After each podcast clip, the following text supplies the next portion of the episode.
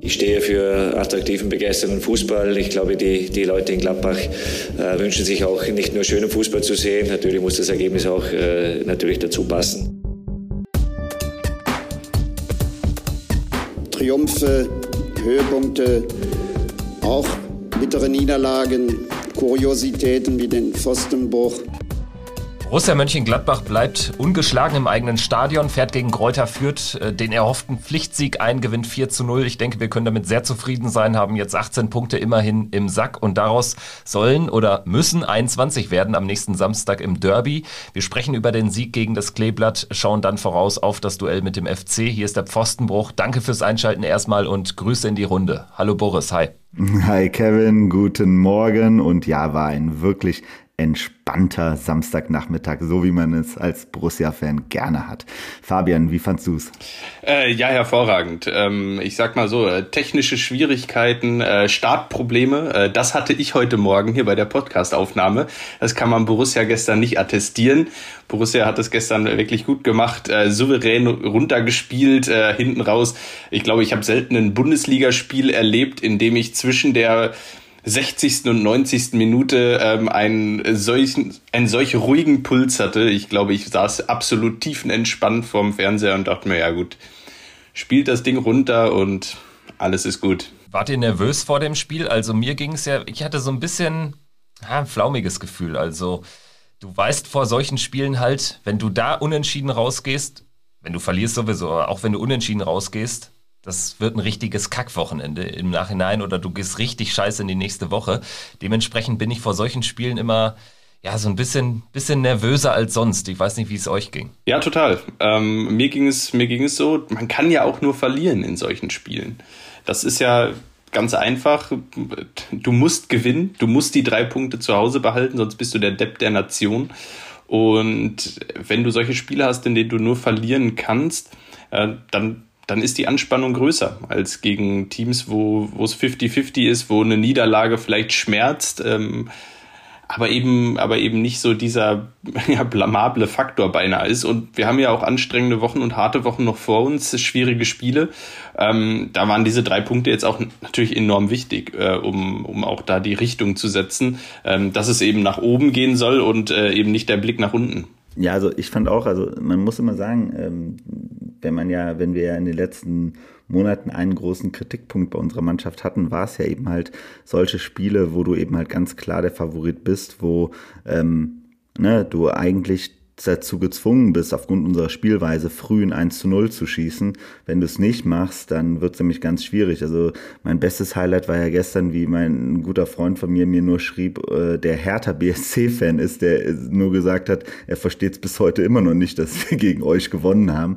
Ähm, und äh, das ist halt äh, genau das. Ne? Wenn wir nicht früh das 1 zu 0 schießen mit dieser Art, wie wir spielen, dann wird es halt schwierig und dann sind solche Gegner sehr, sehr undankbar. Und das hat man ja auch bei der einen oder anderen Situation auch gesehen, dass die ja relativ ungestüm dann nach vorne spielen können, so eine Mannschaft wie Kräuter Fürth.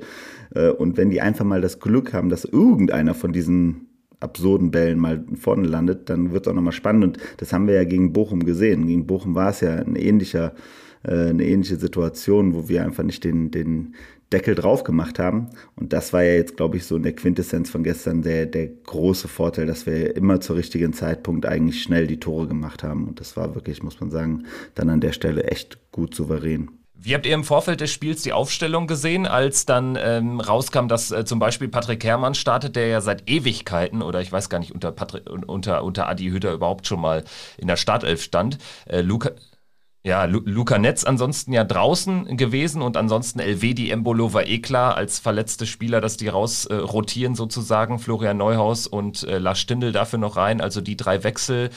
Zacharia in der Startaufstellung dann eben äh, weiter hinten, also die Fünferkette am Start gewesen. Wie habt ihr das gesehen? Hat euch das überrascht oder habt ihr damit gerechnet? Naja, wir haben ja in der letzten Podcast-Folge hier äh, mal die Aufstellung äh, prognostiziert, da ein bisschen in die Glaskugel geschaut. Und wir waren ja genau an den zwei Stellen falsch. Also wir hatten ja Netz und Tyram am Ende für Hermann und Neuhaus drin gesehen. Ähm, ja, Neuhaus war natürlich so ein bisschen auch dieser, ähm, diese Voreingenommenheit der letzten Wochen, dieses Eindruckes, den er da hinterlassen hat. Ähm, Finde ich, hat er gestern ganz ordentlich gemacht. Ähm, das war mit Sicherheit jetzt noch nicht die fußballerische Offenbarung und noch nicht sein Leistungslimit, an dem er gestern war. Ähm, trotzdem mit Sicherheit einer der besseren Auftritte in dieser Saison von ihm. Ähm, ja, Patrick Herrmann war vielleicht ein bisschen überraschend, ähm, beziehungsweise natürlich dann auch nicht mehr wesentlich überraschend ähm, nach, also durch die Systemumstellung. Ähm, ja, gut, Tyram hat es jetzt noch nicht geschafft. Das war vielleicht dann die, die Überraschung, nachdem er doch 60 Minuten in Mainz bekommen hat, da aber auch doch offensichtlich wurde, dass er an den, bei den 60 Minuten äh, schon sehr, sehr hart an seiner Grenze war. Also in den letzten 20 Minuten hat er ja schon sehr gekämpft ähm, mit sich und seinem Körper und seinem Fitnesszustand. Das hat man ja schon gemerkt. Mm. Ich hoffe, dass er, dass er jetzt äh, in den kommenden Wochen dann besser in Form kommt. Vielleicht dann auch die richtige Entscheidung, ihn da gegen den Gegner wie Fürth gestern ähm, ja nicht zu verbrennen und äh, da äh, ja möglichst möglichst lange auf dem Platz zu lassen. Und ähm, ja, wäre es knapp geworden gestern das Spiel, hätte man natürlich auch die Option äh, Tyram noch auf der Bank gehabt und nochmal äh, da jemanden bringen können, der mit Sicherheit da in der 60. Minute nochmal andere Impulse hätte setzen können, als er es gestern so getan hat, nachdem das Spiel dann schon durch war, als er reinkam. Also ich muss sagen, ich fand, ähm, das war, man merkt Hütter, finde ich, sehr stark an, wirklich, dass er sehr krass nach Leistungsprinzip auch wirklich aufstellt. Also ähm, ich hatte wirklich das Gefühl, dass er den Leuten, die gerade also man hat ja nicht das Gefühl, dass auch nur einer, der von der Bank kam, jetzt gesagt hat, wo man gemerkt hat, so nach dem Motto, oh, der hätte eigentlich in der Startelf stehen müssen. Sondern es war wirklich so, dass, also Patrick Herrmann hat eine sehr solide Leistung gebracht, äh, Flo Neuhaus hat für seine Verhältnisse auch endlich mal einen Trend nach oben. Ähm, und äh, Stindl war auch, äh, ich meine, war mit der spielentscheidende Spieler äh, gestern. So und ähm, das heißt also, wie, man sah wirklich, fand ich schon sehr, sehr gut, dass er da die richtige Wahl getroffen hat und das auch im, in Gänze eigentlich funktioniert hat. Ne? Also das ist wirklich, finde ich, in der, in, bei, bei Hütter mittlerweile echt äh, gut, dass man das, also ich glaube, er hatte am Anfang, fand ich halt, oder das war ja auch so ein bisschen, was wir immer diskutiert haben, ein bisschen zu lang an Flo Neuhaus festgehalten, als seine Leistungen auf dem Platz schon nicht mehr so gestimmt haben. Aber jetzt äh, seit ein paar Wochen spielt er, ähm, stellt er eigentlich genau so auf, wie man das Gefühl hat, wie es gerade auch wirklich am besten auf dem Platz rüberkommen wird. Und das ist auf jeden Fall schon mal eine sehr, sehr gute Entwicklung. Das heißt, man merkt einfach, dass er glaube ich, ein ganz gutes Gespür mittlerweile für den Kader hat. Das war ja auch genau das, was wir am Anfang der Saison gesagt haben, was vielleicht ein bisschen länger dauern wird aufgrund der fehlenden äh, Leute im Sommer und der unklaren Transferverhältnisse. Ähm, war das halt, glaube ich, für ihn am Anfang etwas schwieriger, aber mittlerweile scheint er da ein echt gutes Gespür zu haben. Also so war auf jeden Fall mein Eindruck. Vielleicht auch an der Stelle ganz passend müssen wir natürlich auch mal drüber reden. Am Ende kam Torben Müsel rein äh, mit seinem zweiten insgesamt Bundesliga-Einsatz. Hat, hat, hat ja mal beim 3 in Paderborn äh, schon eine Minute bekommen. Jetzt ist zum ersten Mal in einem Heimspiel auch nochmal kurz am Start gewesen. Und äh, Conor Noss, also ein weiterer äh, Debütant für die Fohlenelf, der irische Junioren-Nationalspieler. Und das ist natürlich auch ein klarer Fingerzeig in Richtung eines Hannes Wolf, der nicht mal in diesem Spiel, wo man ihn eigentlich ja locker ab der 60., 70. bringen kann, dann seine Einsatzzeit Möglichkeiten bekommt. Und ähm, finde ich, ähm, auch das unterstreicht so ein bisschen dieses Leistungsprinzip. Wir haben ja alle das Gefühl, dass da von Hannes Wolf ziemlich wenig kommt, dann auch wenn er Minuten auf dem Platz kriegt. Und ähm, interessant ist es natürlich auch, weil Hannes Wolf natürlich auch so ein bisschen der Lieblingsschüler von Marco Rose war. Und wenn wir daran zurückdenken, wie viel Zeit er da auf dem Platz bekommen hat, und jetzt haben wir eigentlich eine Situation, wo die Personaldecke auch nicht allzu dick ist, ist das schon ein interessanter Fingerzeig, finde ich.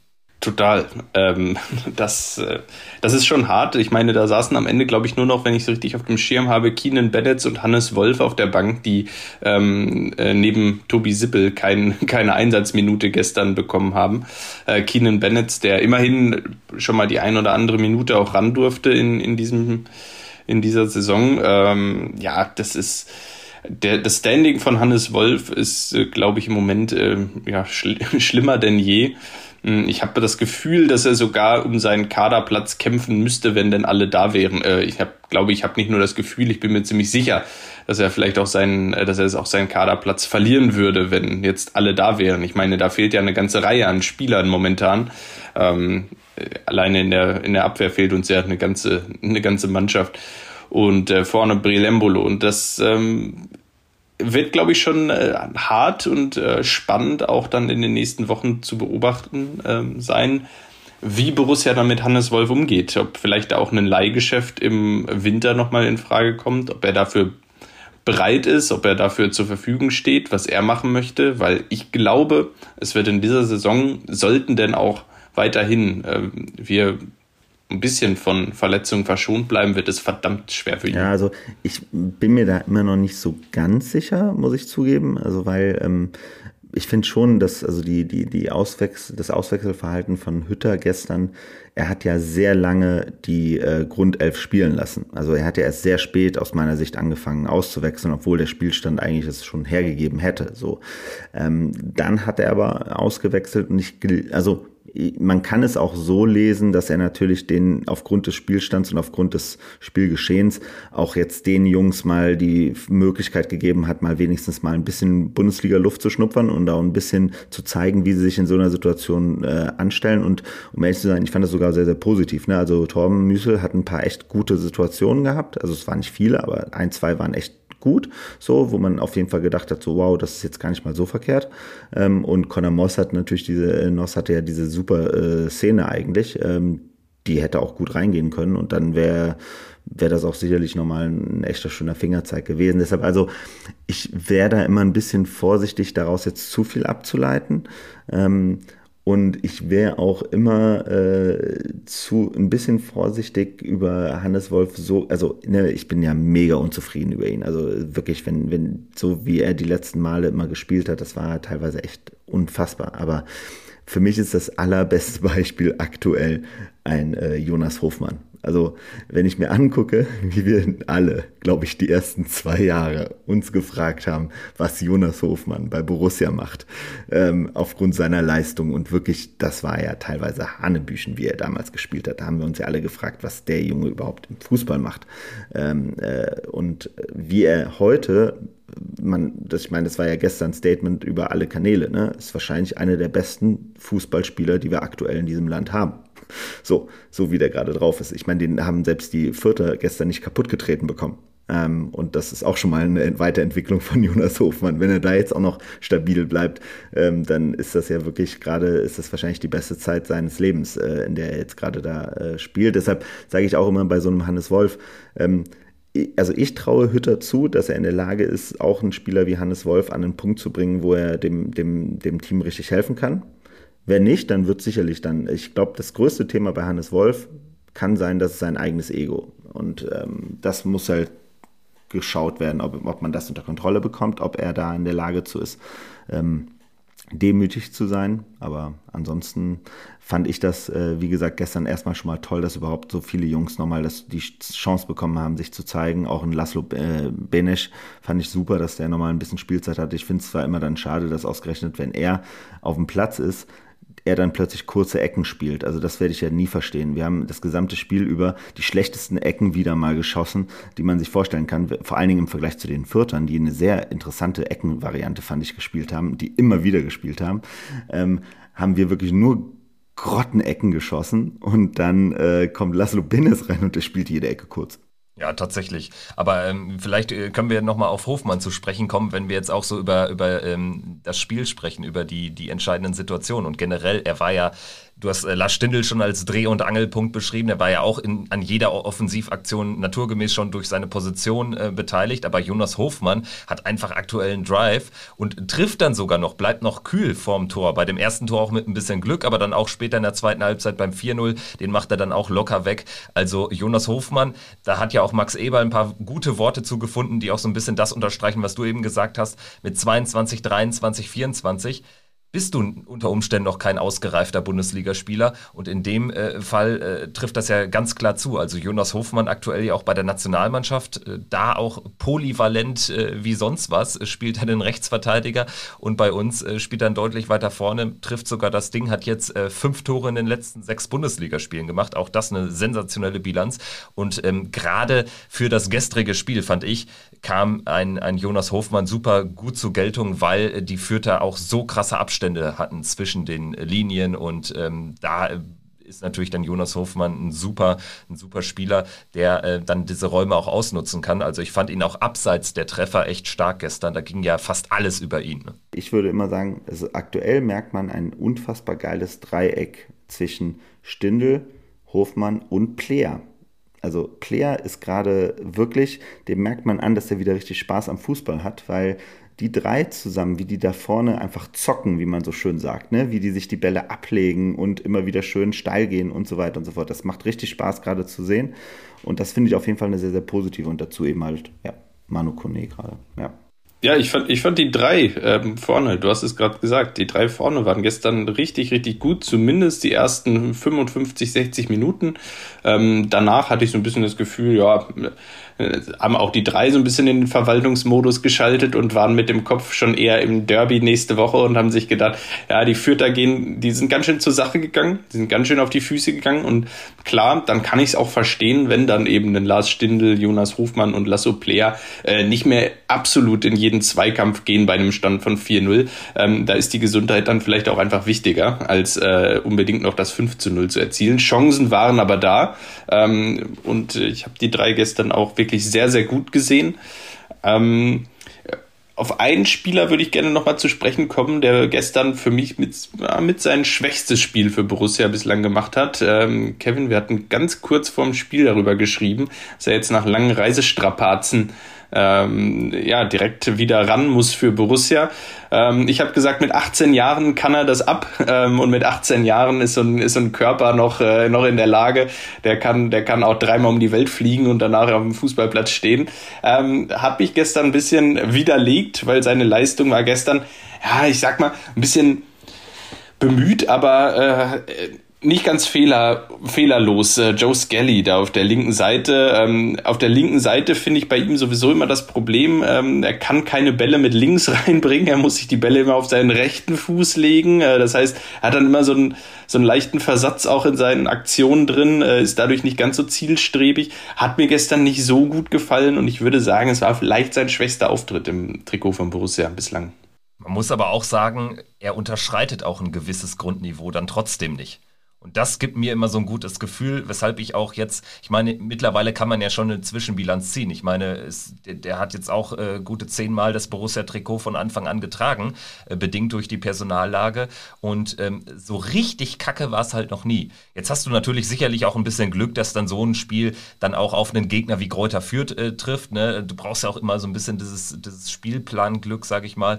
Aber äh, insgesamt würde ich dir zustimmen. Aber ich denke auch tatsächlich, dass es damit erklärbar ist. Jetzt kann man sich sich natürlich über Sinn und Unsinn auch noch einer solchen Länderspielreise hinterfragen, ob äh, ich weiß auch nicht, wen die USA da so starkes haben, hinten in der äh, äh, auf den Außenverteidigerpositionen, dass Joe Skelly in zwei Spielen dann nicht mal eine Minute bekommt. Finde ich schon ein bisschen merkwürdig, ähm, gerade äh, in der aktuellen Situation, wenn man die Spieler ja dann doch auch nur ja mit so ein bisschen Magengrummeln überhaupt loslässt. Also das finde ich immer so ein bisschen bitter an der ganzen Geschichte, aber insgesamt wahrscheinlich trotzdem für ihn eine ganz gute Erfahrung, da im Kreis äh, seiner Nationalmannschaft zu sein. Ja, vor allen Dingen, es zeigt einfach, äh, ne, welche Entwicklung er da jetzt gemacht hat. Ne? Und wenn man sich das mal vorstellt, also ähm, jetzt auch aus einer Borussia-Sicht, ne, was da für eine Wertentwicklung stattfindet, das ist unfassbar. Ne? Also man hat jetzt hier einen Spieler, der de facto ja, so wie es jetzt im Nachgang aussieht, fast ablösefrei gekommen ist, so hat man es jetzt gelesen, ne, über die Woche, dass eigentlich da nicht, äh, also es wurde ja am Anfang immer gesagt, dass da schon ein paar Millionen geflossen werden, aber anscheinend, so wie Eberl das dargestellt hat, äh, ist das noch nicht mal der Fall gewesen. Ähm, und wenn man sich das mal anguckt, jetzt, der wird ja wahrscheinlich jetzt schon bei einem äh, Marktwert von 10, 15 Millionen Euro liegen, locker, ähm, auf so, in, in, dem Alter, auf so einer Position.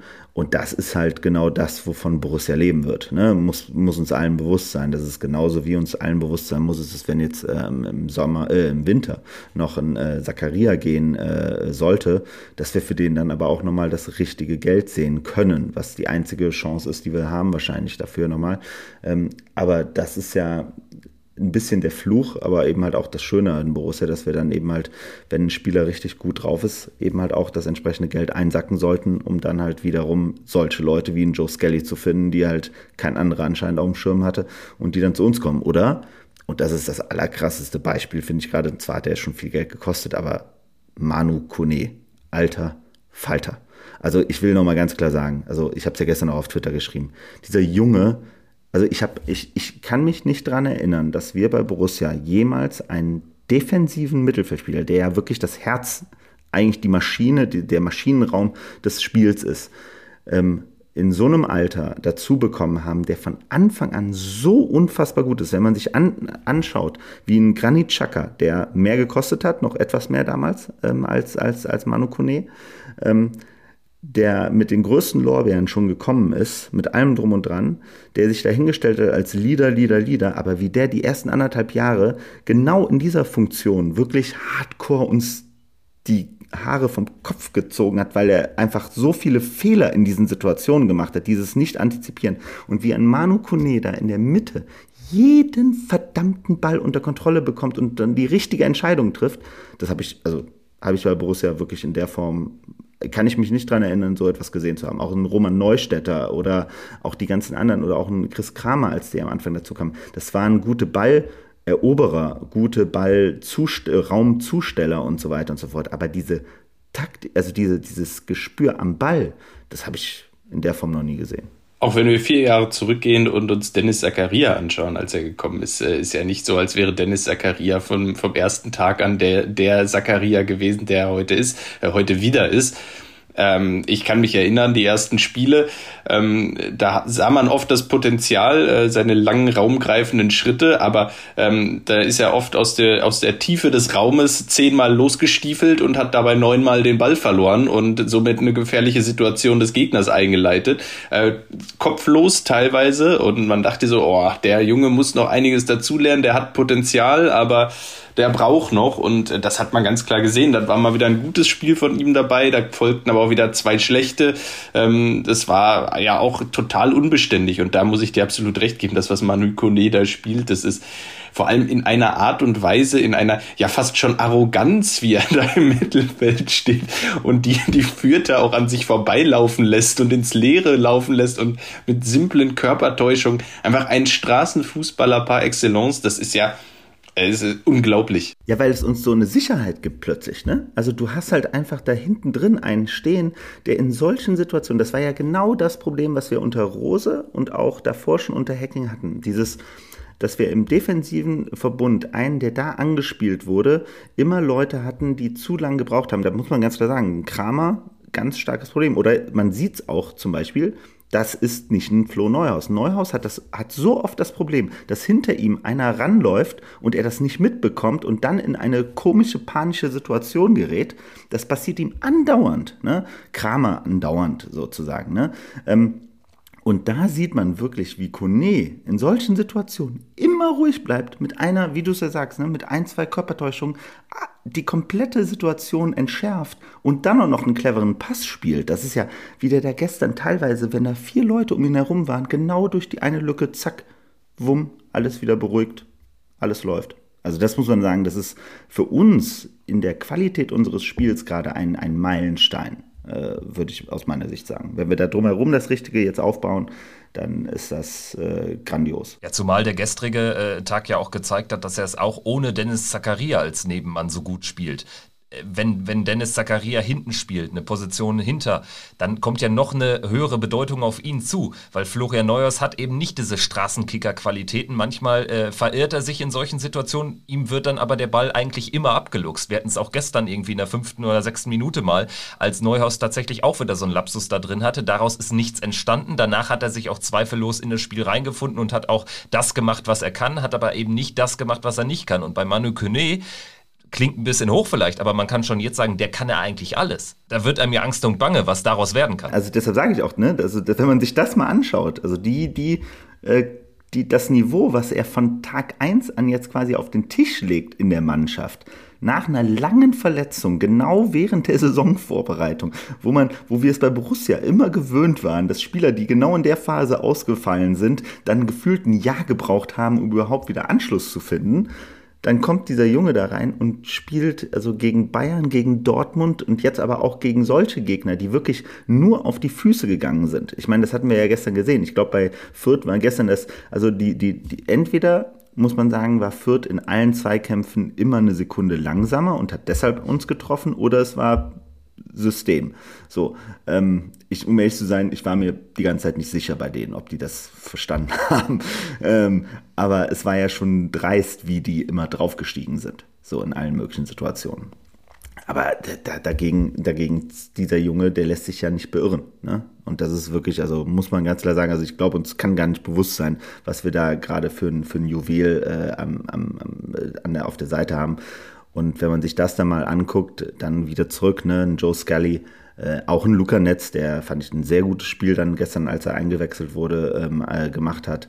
Ähm, ne, das sind ja wirklich äh, dann kommen wir wirklich an diesen Punkt wieder, wo, wo auch, glaube ich, ein Adi Hütter jetzt gerade richtig viel Spaß bekommt. Ne? Auf jeden Fall. Und ähm, jetzt, haben wir, jetzt haben wir über die Tore noch gar nicht gesprochen gestern. Äh, Borussia hat ja 4-0 gewonnen. Äh, ist, glaube ich, ein bisschen untergegangen bislang. Ähm, auch fantastische Tore erzielt, ja. Ähm, und es gab ja durchaus Chancen für mehr. Äh, die Hintermannschaft der Fürther wirkte gestern äh, alles, aber nicht sattelfest. Ähm, da waren ja haarsträubende Fehler teilweise dabei. Äh, einer hat dann auch prompt zum, ich glaube, es war 2-0 geführt durch Florian Neuhaus. Ja, gut gemacht von Neuhaus. Das sind die Situationen, die auch einfach kann, finde ich. Äh, auch, äh, das hat er ja schon das ein oder andere Mal unter Beweis gestellt, dass er dann einen guten Fuß hat, auch aus 30, 40 Metern ähm, und da genau sieht, ähm, da genau sieht, wo der Torwart ist ähm, und genau sieht, in welches Eck er den Ball spielen muss. Aber auch die anderen Tore waren ja hervorragend rausgespielt. Das 1-0 Hof, als Hofmann durch war, ähm, ähm, einfacher, langer Pass, ähm, hervorragend ähm, gesehen, dass da die vierte Abwehr äh, ja einfach im Tiefschlaf war und ähm, Hofmann nicht gesehen hat. Äh, das 3-0 von Player, äh, das das Tor gehört ja zu, zu wirklich zu 90 Prozent ihm. Er leitet es ein, dann ähm, ich, Doppelpass mit Stindel war es dann, war es dann, ähm, der den Ball natürlich hervorragend zurückspielt. Ähm, also in der Situation Player klasse, einfach klasse und ähm, ja, und das 4-0 war auch wieder ein gut herausgespieltes Tor. Also ich glaube, ich weiß nicht, wie es euch geht, aber ich würde sagen, ja, was will man eigentlich mehr als vier toll herausgespielte Tore? Ja, also gerade dieses 3-0, gut, dass du es nochmal ansprichst, das war ein Gemälde. Also sensationell. Das kann ich sonst eigentlich auch nur bei FIFA, wo man dann einfach mal äh, mit, mit Kreis äh, draufhält und Player den ja dann so optimal trifft, dass er hinten einschlägt. Hatte schon ein gutes Gefühl, als er da dann nochmal zurück an den Ball kam, als der Doppelpass funktionierte.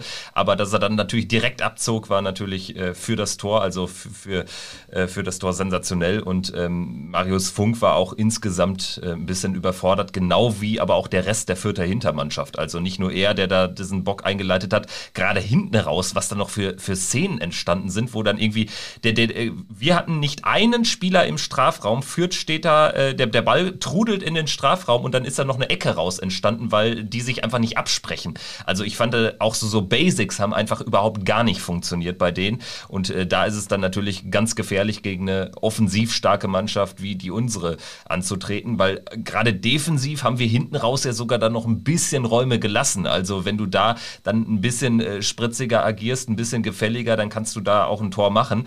Und äh, wir müssen auch mal drüber sprechen. Das 4-0 haben wir angesprochen dem ging ja dann noch ähm, eine, eine sehr lange, ein sehr langer Videocheck einher und äh, wir müssen über eine Szene sprechen beim Stand von 3-0 noch, als die Fürther einen Elfmeter bekommen haben, weil die zwei Situationen haben dazu geführt, dass wir eigentlich netto gestern ja knapp 80 Minuten nur Fußball gespielt haben. Äh, wie habt ihr die Szenen gesehen? Also ich äh, habe ja auch schon bei Twitter gesagt, also ganz ehrlich, für meine Begriffe in beiden Fällen keine klare Fehlentscheidung. Wäre ich Videoschiedsrichter, würde ich dem das sagen. Nach, da brauche ich 20 Sekunden für, um das zu erkennen. Fertig aus, weitermachen. Ich verstehe nicht, warum man sich das jeweils drei, vier Minuten anschaut. Verstehe ich auch nicht. Ähm, ich finde aber, ähm, also ich finde vom Videoschiedsrichter gestern schlecht gemacht.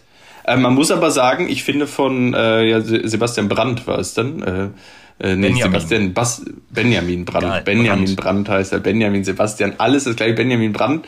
Ähm, gestern ähm, eigentlich ganz souverän gemacht. Ähm, ganz, ähm, also von ihm war es dann gut entschieden, fand ich. So, er hat seine Entscheidung auf dem Platz getroffen. Er hat sich dann die Bilder angeschaut und hat gesehen, ja, okay, ähm, gibt einen Kontakt, aber so ähnlich habe ich es gesehen und das ist keine klare Fehlentscheidung. Von ihm fand ich die Entscheidung dann, dann richtig, ähm, deshalb fand ich das gut. Aber vom, also was da, ich weiß gar nicht, wer der Videoschiedsrichter gestern war, aber das war ja gestern ein absolutes Unding. Vor allem, es waren ja jetzt nicht so, also das waren ja jetzt keine Situationen, die jetzt, äh, die jetzt wirklich total überprüfenswürdig waren. Also klar, kurzer Check, ähm, war das eine klare Fehlentscheidung? Ja, nein. Aber warum das drei, vier Minuten dauert, ist mir überhaupt nicht klar gewesen gestern.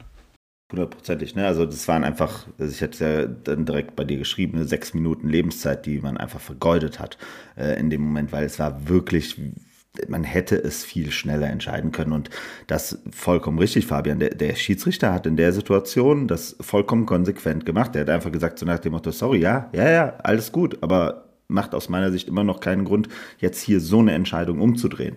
So und ähm, äh, wobei ich immer sagen muss, ich fand schon, dass der Schiedsrichter an sich in seiner Linie relativ komisch war. Ne? Also ich fand es äh, schade, dass er viel zu lange gebraucht hat, bis er mal endlich einem Vierter für ein Foul eine Karte gegeben hat. Ich finde es immer wieder ein Problem, was ich auch, was ich vor allen Dingen bei unseren Spielen immer wieder sehe, dass ich das Gefühl habe, diese Diskussion darüber, Spieler zu schützen mit Karten durch ein härteres Vorgehen bei Karten, finde ich halt einfach schon echt krass, weil ich meine, dafür haben wir ja auch mittlerweile einen Videoschiedsrichter, der einem Schiedsrichter auch mal mitgeben kann, du hör mal, ne, das äh, äh, war ja grundsätzlich okay, aber wir haben jetzt in, in, in allen Bildern danach gesehen, dass ihm da ganz klar, also vor allen Dingen Hofmann, äh, ständig auf den Fuß getreten wird. Ähm, und das ist auch nachvollziehbar. Und da hätte ich es mir schon gewünscht, dass vom Schiedsrichter mal ein klares Signal früher an die, an die Vierter gegangen wäre, so nach dem Motto, okay Leute, ähm, reißt euch mal zusammen, sonst fliegt hier gleich einer. Ähm, weil dass wir dann wieder die gelben Karten für irgendwelches äh, Meckern bekommen.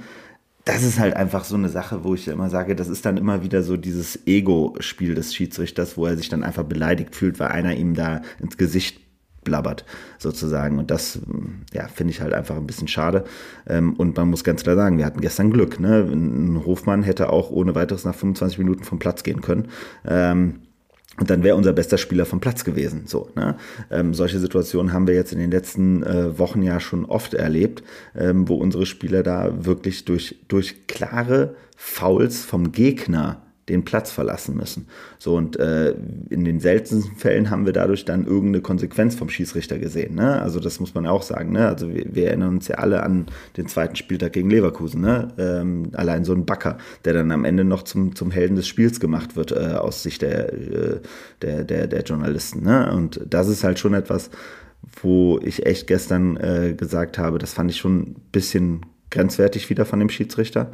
Ähm, aber ja, äh, zu, den, zu den Szenen mit dem VAR, äh, ich kann es einfach nicht nachvollziehen, wieso wir in Deutschland äh, so eine absurde VAR-Diskussion weiterhin haben. Wir haben es ja dann später nachts dann halt noch bei Bremen gegen Schalke nochmal wieder gesehen. Und wenn man dann vergleicht, wie es in anderen europäischen Ligen läuft, wo einfach der VAR auch stattfindet, aber viel dezenter und viel weniger aktiv in den meisten Situationen ist, dann finde ich das einfach schon ein bisschen hysterisch bei uns wieder. Ich sag mal so, wir haben ja häufig hier in den vergangenen Saisons auch über den VAR diskutiert und hatten häufig auch richtige, ja, richtige Nachteile dadurch. Jetzt gestern ähm, zum ersten Mal gefühlt, wo ich gesagt habe, ja, endlich mal auch jemand, äh, der dann aber die Eier hat, zweimal auch zu sagen, keine hundertprozentige Fehlentscheidung. Das war gut. Ansonsten stimme ich zu der fehlenden Linie im Vorhinein äh, ähm, bei, bei so gewissen Situationen stimme ich zu. Aber ist jetzt auch eben nicht spielentscheidend und generell die VAR-Diskussion, die kann man eigentlich abkürzen und ähm, wenn, wenn mich einer fragt, warum ich gegen den VAR bin, dann sage ich ihm hier, guck dir die Szene in Bremen an was da passiert ist. Das ist ja an, an Wahnsinn nicht mehr zu überbieten. Du kannst ja mittlerweile einfach dich, dich hinlegen, du kannst ja vom Blitz erschlagen werden im Strafraum, ohne Kontakt noch dabei Hand spielen und kannst dann zumindest den Schiri mal dazu bringen, dass er sich das anschaut. Und jetzt ist es offenbar noch möglich, dass du dann einen Elfmeter kriegst. Ja, dann gute Nacht, dann mach den Laden dicht. Also das ist ja, das ist ja wirklich äh, nicht mehr zu erklären. Und solche Situationen siehst du auch in Spanien, in England nicht. Also in der Dramatik immer wieder erkennen wir diese Situation nicht, aber gut. Genau, also wenn es bald so läuft wie gestern Abend, dann enden unsere Fußballspiele bald 16 zu 13 und das dank, äh, dank 15 Elfmeter. Also das ist ja der pure Wahnsinn. Ähm, hoffen wir mal, dass es besser wird. Ähm, aus Sicht von Benjamin Brandt äh, ist es gestern schon etwas besser gelaufen. Ähm, ja, und dann so, muss man sagen, ich hatte gestern das Gefühl, ähm, Borussia hat ein gutes Spiel gemacht, ja, aber ich glaube, man darf es auch nicht überbewerten, weil die Fürther. Das ist nicht Bundesliga-reif.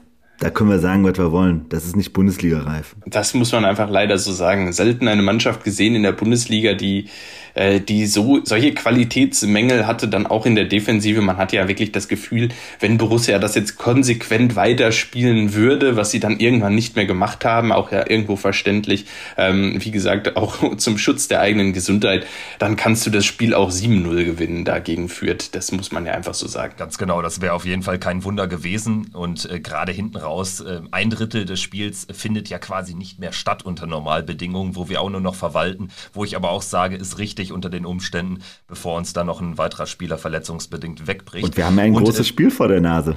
Eben, eben drum. Und äh, ähm, bevor wir jetzt gleich nochmal über, über Köln sprechen, da müssen wir natürlich noch eine gebührende Vorschau liefern. Hören wir jetzt rein, was Dobby äh, zu sagen hat, denn der ist auch wieder am Start, nachdem er zuletzt ein paar Handyschwierigkeiten hatte, hat er jetzt wieder ein mobiles Endgerät.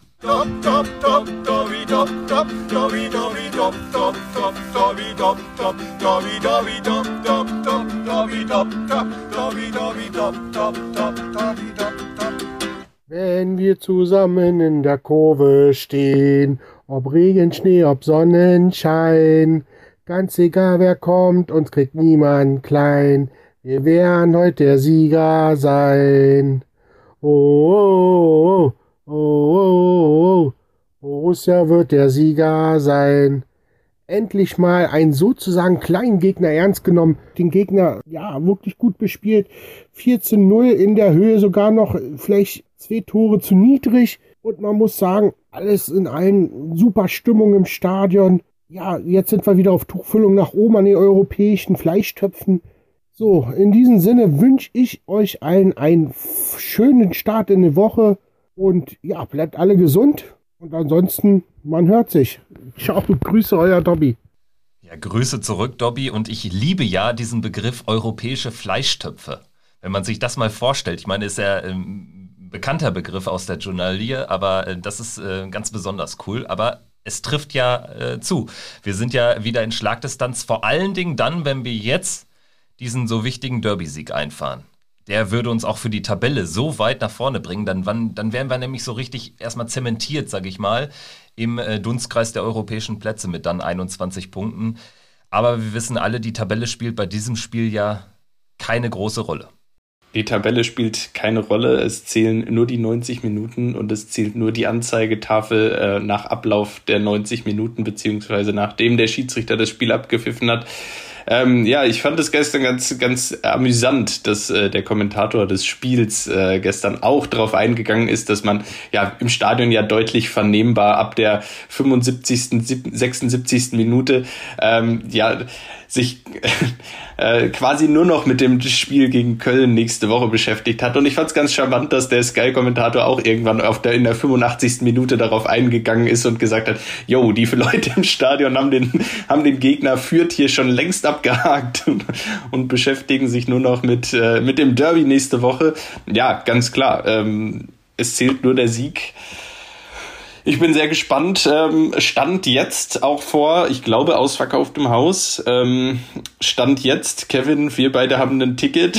Stand jetzt sind wir nächste Woche im Stadion. Ähm, ich bin sehr gespannt und freue mich sehr drauf. Und ja, äh, es gibt doch nichts Geileres als ein Derby-Sieg auswärts. Man muss ja wirklich sagen, ne, dass, also ich habe selten mich so sehr auf ein Derby jetzt gefreut, weil das sind echt, das ist, wird ein richtig tolles Spiel, glaube ich. Also es hat auf jeden Fall das Potenzial, ne? Weil wir sind jetzt endlich wieder gut drauf. Ne? Man merkt jetzt langsam, hat Hütter seinen, seinen Griff auf die Mannschaft gefunden. Äh, und ähm, dann kommt da ein Gegner, Ganz ehrlich, also was der äh, gute Kollege da an der Seitenlinie mit der komischen Mütze äh, da äh, bei, bei den äh, Kölnern auslöst, das ist schon ähm, äh, macht auf jeden Fall Spaß. So, ich glaube, am Ende trotzdem ist es ein Karnevalsverein. Äh, das muss man immer mal wieder unterstreichen und am Ende werden die sich schon wieder selbst zerlegen. Ähm, aber äh, trotz alledem, das, was der an Motivation da reinbringt und natürlich auch so ein Spieler wie Modest, wo, mit dem wir ja auch schon unsere Erfahrungen gemacht haben, ähm, das ist halt schon, das wird ein Brett und das wird ein geiles Spiel werden. Da werden wir, da werden zwei Mannschaften sich wirklich auf äh, relativ guter Augenhöhe, glaube ich, so richtig schöne äh, gute Mittelfeldmannschaften, würde ich mal sagen, gerade in Deutschland, vielleicht mit dem Blick nach vorne noch immer natürlich bei uns, ähm, können sich da richtig schön die Schädel einschlagen im, im Derby und ich glaube, das wird spannend. Ich freue mich tierisch drauf. Ich freue mich auch äh, sehr drauf. Ich glaube auch, dass uns äh, generell auch so die Gangart des Gegners durchaus zugutekommen kann. Also wir haben ja zweifellos eine Auswärtsschwäche entwickelt. Äh, vier Punkte aus sechs Spielen. Zu Hause sind wir umgeschlagen mit vier Siegen, zwei Unentschieden. Also es ist eine große Diskrepanz. Aber ich habe eigentlich vor so einem Spiel ähm, doch jetzt ein ganz gutes Gefühl. Ähnlich vielleicht wie in Wolfsburg, wo wir den einzigen Auswärtssieg gelandet haben. Das ist auch eine Mannschaft, die sich jetzt nicht nur sehr versteckt, die jetzt nicht wie Hertha BSC, die ja unfassbar äh, einfältig agieren und quasi in Führung gehen müssen, um Punkte aus einem Spiel mitnehmen zu können. Das haben wir jetzt im Berliner Derby gesehen. Aber äh, Köln ist da eine andere Truppe.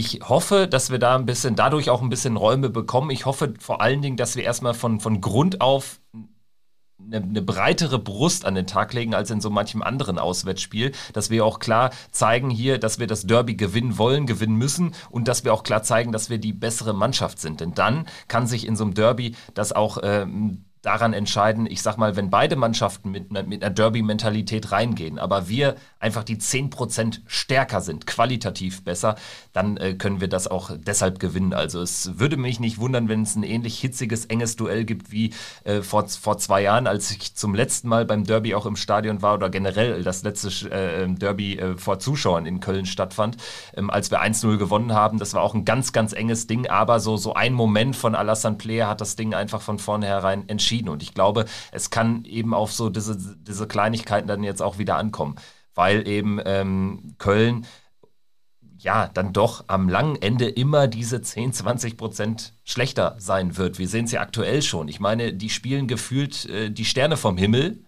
wenn man sich das so durchliest und wenn man so die, die, äh, die Gazetten äh, bespielt und auch mal schaut, was die Kölner so von dem Fußball halten. Aber sie kommen natürlich auch von einem anderen Level und wir sind jetzt trotzdem vor denen. Ne? Also das muss man ja auch mal relativieren.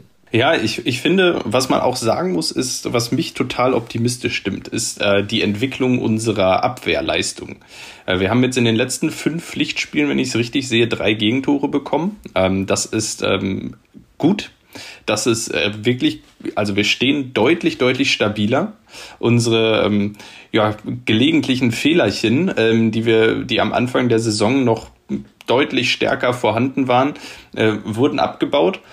Und wenn wir wenn ich jetzt mal so ein bisschen in Richtung Aufstellung für nächste Woche schaue, ich kann mir sehr gut vorstellen, dass wir nächste Woche mit derselben Startelf an den Start gehen wie gestern und ähm, eine Dreierkette um Benzebaini, äh, Zakaria und Ginter ist, glaube ich, ein hervorragendes Mittel, auch um einen äh, Modest kalt zu stellen, weil ähm, der muss sich gegen den Zakaria erstmal durchsetzen da bin ich davon überzeugt, dass am langen Ende dann ein Dennis Zakaria einfach der Sieger ist. Wobei ich sage halt, die große Gefahr bei den Kölnern und ja, also hundertprozentig, wie gesagt, das wird, das wird eine ganz, also die werden jetzt hier nicht äh, ähm, in Europapokalnähe, da glaube ich überhaupt nicht dran.